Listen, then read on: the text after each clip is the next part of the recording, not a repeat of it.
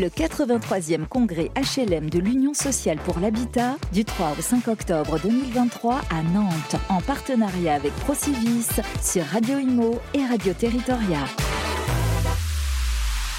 Eh bien bonsoir les amis, voilà je reprends l'antenne, il est 18h04, euh, je reboucle bien évidemment, on va bientôt conclure ce congrès et je vais ne pas bouder mon plaisir puisque c'est quelqu'un qui d'ailleurs qui nous a vu naître à Web Radio Édition et dans nos, dans nos radios, qui nous a toujours accueillis avec beaucoup beaucoup de gentillesse. Il a été président emblématique de la Fédération française du bâtiment, il est président de la SMA BTP, mais avant tout c'est un entrepreneur à la tête de l'entreprise éponyme puisque c'est Jacques Chanu qui est avec nous. Bonjour. Bonjour Jacques, merci d'être avec nous. Euh, Jacques, on se connaît bien, on a euh, vu les évolutions ces dernières années, avec pas toujours finalement beaucoup de sérénité dans une certaine mesure. On voit s'enfoncer une industrie de la construction euh, dans un marasme. Les, les, alertes ont été données depuis plusieurs mois d'ailleurs. Et on n'a pas l'impression réellement que le marché, en termes de politique structurelle, j'entends bien de politique structurelle mmh. pérenne, liées à la temporalité des mécanismes de nos professions, euh, on, a, on, aurait presque l'impression que nous avons un gouvernement euh, un peu hors sol ou déconnecté d'une certaine réalité. Moi, j'ai envie de vous poser la question directement, pour être très clair. Faut-il encore attendre quelque chose de cet exécutif?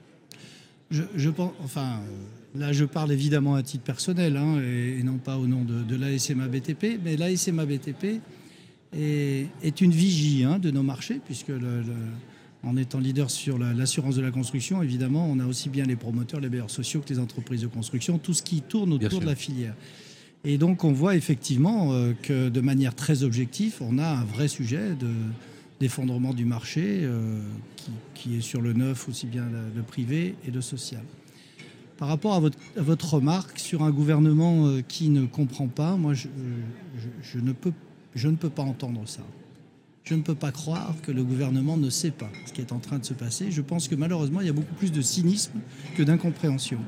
Le cynisme, pourquoi? Parce que euh, on, ne réinvente pas une crise de l'immobilier. On connaît très bien tous, et au gouvernement, sans doute, j'espère en tout cas, et à Bercy mieux qu'ailleurs, euh, le, le, mécanisme de la crise et c'est comment dire ces éléments hein, constitutifs de cette crise, on les connaît, on sait comment ça marche. Et là, on est en plein dedans. Et on n'est pas en plein dedans depuis quelques mois, mon cher Sylvain. Ça fait euh, pratiquement deux ou trois ans que l'on voit un certain nombre de chiffres euh, sur une courbe et que nous sommes un certain nombre. Pas forcément d'ailleurs. Les... vous aviez d'ailleurs lancé l'alerte, rappelez-vous, à plusieurs reprises, quand euh... vous étiez encore à la tête de la FFB. Oui, on a. On, et, et, vous n'avez pas ménagé vos actions je, auprès de l'exécutif d'ailleurs lui-même. Voilà, mais après il y a eu l'épisode Covid qui a balayé un petit peu tous les arguments, Bien puisqu'on était sur une politique de relance, de rattrapage des, des chantiers. Et donc malheureusement, je pense qu'il n'y a, pas eu non plus au niveau de la filière, étant donné qu'on était un peu en sur-régime, hein, pour dire les choses, de, une prise de conscience évidente que les choses allaient changer. Bon, là maintenant, aujourd'hui, je crois qu'il faut arrêter les périodes de diagnostic et de constat. Hein, on, on, est dedans. Voilà. Quand je parle de cynisme, c'est que lorsqu'on a les constats, lorsqu'on a l'histoire, lorsqu'on a le pouvoir de faire changer les choses et qu'on ne le fait pas, ben c'est qu'on ne veut pas le faire.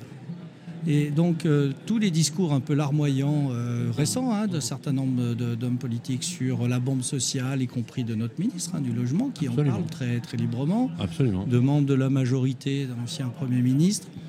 Enfin, les, les, les amis, euh, voilà, euh, je, je, veux bien, je viens bien tout entendre, mais la bombe sociale est une conséquence d'un événement qu'on peut encore éviter. Donc de dénoncer un événement alors qu'on peut agir pour l'éviter, je suis désolé, c'est là où c'est du cynisme. En fait, la, réalité, elle est simple, hein, c'est qu'on veut essayer d'économiser 2 milliards à 2 milliards et demi sur le budget du logement, et que pour ça, on est prêt à sacrifier, ce que j'espère temporairement, toute une filière.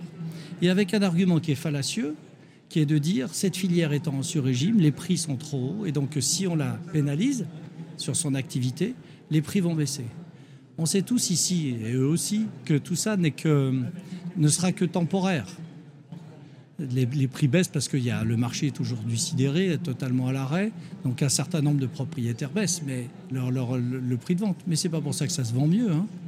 C'est pas qu'une histoire de prix, c'est pas une histoire de prix qui fait que ça se vend pas. Donc c'est une histoire de financement, c'est une histoire de confiance, c'est une sûr. histoire de rentabilité Bien par rapport sûr. à la location. Mais par contre, l'effet premier que ça a, c'est que ça bloque le marché de la location pour les Français. Donc euh, là aussi, quand je parle de cynisme, de dire il faut aller au bout de, l'explication, je veux faire baisser les prix, mais je veux planter le marché de la location. C'est ça qu'on dit? Non. C'est là où il faut aller au bout du raisonnement. Deuxièmement, au niveau budgétaire, moi je suis un petit chef d'entreprise, mais s'il faut dépenser 2 pour en gagner 14 l'année d'après, je suis d'accord. Tout à fait. Or là, c'est ce qui va se passer. C'est qu'on va vouloir économiser 2 milliards ou 2 milliards et demi pour entre 10 et 14 milliards de recettes en moins l'année prochaine. Voilà, donc c'est une gestion la petite semaine, c'est une gestion politique, à mon avis, pas très courageuse. Mais en fait, tout le monde est tétanisé parce qu'il parce qu'il n'y a pas de décision tout en haut. Vous parce vous, rendez, vous rendez compte, Jacques, que ce Ouais. que vous dites est sidérant. Non, mais c'est pas sidérant. Enfin, c'est stupéfiant. que- Parce qu'on aurait pu accuser d'incurie ou d'incompétence certains je- hommes politiques, mais, mais là, ce non. que- mais là, Non. c'est pire. Non, non, mais attendez, il faut arrêter de dire les hommes politiques ne comprennent pas. Le, le- le ministre de l'économie est un homme brillant, c'est un homme intelligent. Le ministre du logement est un élu local qui connaît très bien la situation et qui connaît très bien le logement. Il en a même fait une thèse. Je ne suis pas d'accord avec la conclusion de sa thèse. Bien sûr. D'ailleurs, l'histoire nous a plus donné raison à nous qu'à lui là-dessus, mais qu'importe. Donc, ce n'est pas une histoire d'incompétence, c'est une histoire de, pour moi, d'un choix politique fort qui est un choix budgétaire de court terme pour, D'accord. pour- et qui se fait au détriment. Mais s'ils avaient les milliards, je suis sûr qu'ils nous les donneraient. Hein. C'est pas le sujet, mais le problème, c'est un arbitrage. C'est un arbitrage. Ah oui. Donc, Donc, ils on ont fait un choix politique. C'est pas par manque Donc, de connaissances. On tue une industrie. Voilà, enfin, Salon- pas la tuer. Non, mais, non, mais Mais j'ai- en tout cas, on pénalise fortement une industrie. Mais les sur- journalistes caricaturent tou- toujours, tou- tou- toujours un peu, mais euh, quand on voit Olivier Saleron qui ne ménage pas non plus ses efforts, quand il dit y a plusieurs centaines de milliers d'emplois menacés, menacés, Ouais. détruits à terme, une industrie de la promotion immobilière qui est en train de s'effondrer, vous le savez, vous connaissez les chiffres, je peux Bien vous les donner, je les ai sous les yeux, mais- entre 30 et 40% de baisse Mmh. dans certaines régions, et dans certaines régions, ça va même plus loin. Je vais vous donner deux autres chiffres. 12% des étudiants, des étudiants, au mois de septembre, n'ont pas trouvé de logement, ont renoncé à leurs études. 17% des contrats à durée indéterminée pour des jeunes actifs n'ont pas été signés faute de logement. Sylvain, le- le sujet, c'est que les chiffres, ils s'en fichent. Les chiffres, ils s'en fichent. En fait, le, vrai sujet, c'est moi, j'avais quelques espoirs concernant les étudiants parce que le symbole était très fort. Ça pouvait même être un peu éruptif, hein, pour être tout à fait honnête. Puis bizarrement, on est passé à un autre sujet. Par rapport à une époque qu'on a bien connue euh, tous les deux, on voit bien que les sujets d'actualité euh, tournent de plus en plus vite. Le sujet du logement, des étudiants a été beaucoup tr- trop vite, à mon avis, évacué, et pourtant il reste. Mais en attendant, le sujet du logement de cette année, qui a peut-être duré trois jours, il va être multiplié par deux ou par trois l'année prochaine. Donc, quand on dit que faire de la politique, c'est prévoir l'avenir, je trouve que là, et je suis sûr qu'ils le savent, Mais le défaut de logement, est-ce que c'est mobilisateur à faire descendre les gens non, non, Est-ce qu'on craint une suite, gilet Mais pas tout de suite. Pas Mais tout de suite. Mais je- j'y crois pas, pas tout de suite. Parce qu'aujourd'hui, le marché est sidéré. Donc ceux qui sont, Sidéré, oui. ça, euh, comprends. le- le- ceux qui sont en difficulté, ce sont, ce sont ceux, pardon, qui cherchent un logement pour la première fois. D'accord mais par contre, à partir de l'année prochaine, il y a ceux en plus qui chercheront pour la première fois, et puis euh, il y a ceux qui en auront besoin, qui vont chercher pour la deuxième fois, et aujourd'hui qui ne trouvent pas parce qu'il n'y a pas d'offre. Quand vous commencez à voir sur une agence immobilière en région parisienne, je dis même pas à Paris, ici nous n'avons plus d'offres à louer. Je l'ai jamais vu, hein, je Ah oui, à être ah un vieux machin. hein. Moi aussi, je l'ai moi, vu. ça, je l'ai jamais vu. Jamais Donc vu. la situation locative est celle qui va être éruptive. Vous ferez jamais pleurer dans les chaumières au niveau politique parce qu'un promoteur n'a pas de travail, Je comprends. parce qu'un entrepreneur, voilà. Par contre, les gens qui ne trouvent pas de logement, ça, oui, ça devient un problème politique. autre chose. Parce que ça devient un sujet éruptif. Mais c'est un temps long. L'éruption autour du logement, c'est pas comme sur l'alimentation. C'est un temps long. Je comprends. C'est-à-dire que voilà, c'est au moment d'un changement de vie, d'une évolution, que vous avez des gens qui peuvent monter. Malheureusement, je pense que la prise de conscience politique, donc médiatique, arrivera parce qu'il va y avoir un événement, je ne sais pas lequel, euh, qui va peut-être incarner ce qui se passe en termes de politique de logement pour les jeunes, peut-être à la campagne, peut-être dans les quartiers, je n'en sais rien. Mais ce qui est sûr, c'est qu'on est assis sur une bombe, ça c'est clair, je crois que tout le monde le dit, mais qu'on on essaye de retarder l'explosion de cette bombe. Quand elle va exploser, ça va coûter deux à trois fois plus cher. C'est en ça que je dis c'est du cynisme, parce que ce qu'on ne dépense pas aujourd'hui, ils savent très bien qu'il faudra qu'ils le dépensent demain, mais qu'il faudra deux, trois ou quatre ans pour relancer. Alors, je vais vous citer Michel Rocard, Ouais. qui disait toujours toujours privilégier l'hypothèse de la connerie car elle est courante, Mhm. Car l'hypothèse du complot demande un esprit rare. Mais je crois pas au complot non Donc, plus. ce que, vous- non, mais ce, que- ce que je veux dire, c'est que Ouais, c'est ouais, vous avez raison. non, mais c'est une vraie question qu'on se pose. Il le voit bien. Oui. Il y a eu plus de 100 000 étudiants à la rue. J'ai fait le point. J'ai fait le point des aides au logement pour les jeunes étudiants et les aides au logement, à la- les aides à la voiture électrique. Mhm. il y en a plus pour la voiture électrique. Donc, j'ai fait un article au vitriol qui disait j'ai trouvé le remède à la, à la crise du logement. Dormez dans vos bagnoles. dormez dans votre voiture électrique. Non, mais attendez, Jacques, à un moment donné, faut un peu redescendre.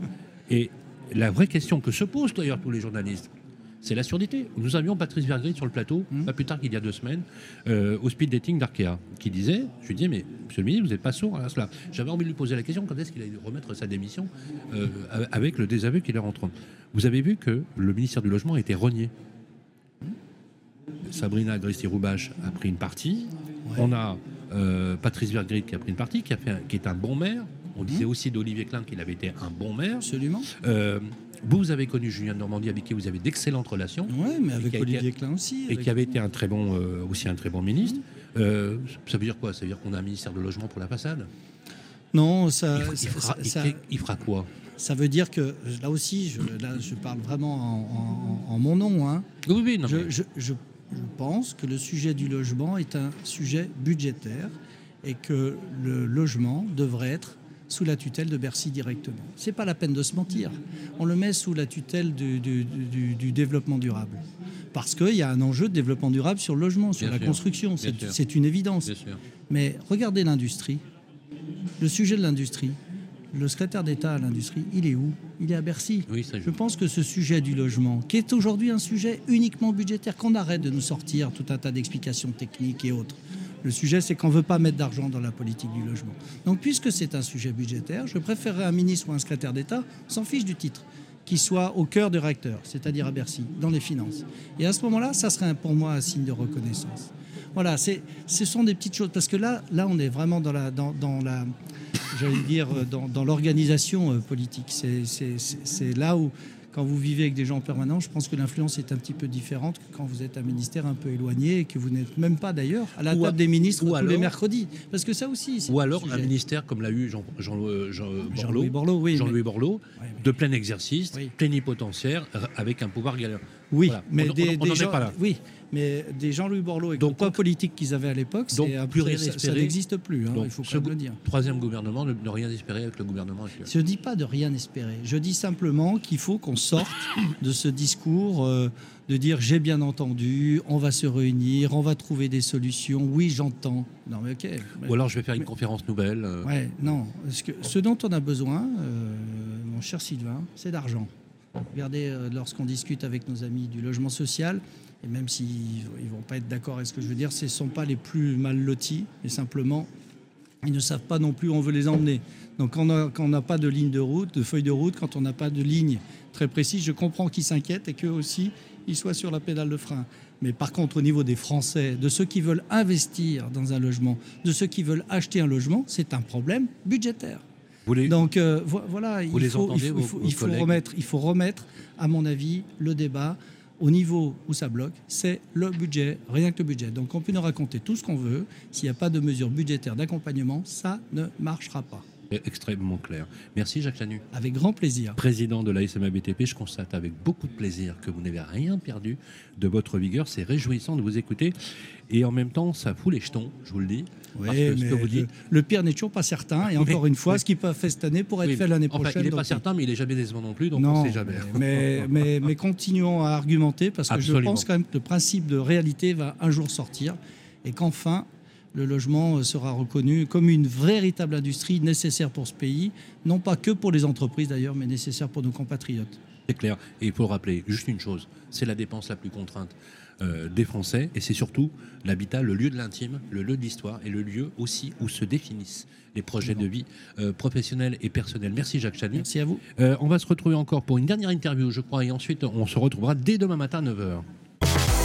Le 83e congrès HLM de l'Union sociale pour l'habitat du 3 au 5 octobre 2023 à Nantes en partenariat avec Procivis sur Radio Imo et Radio Territoria.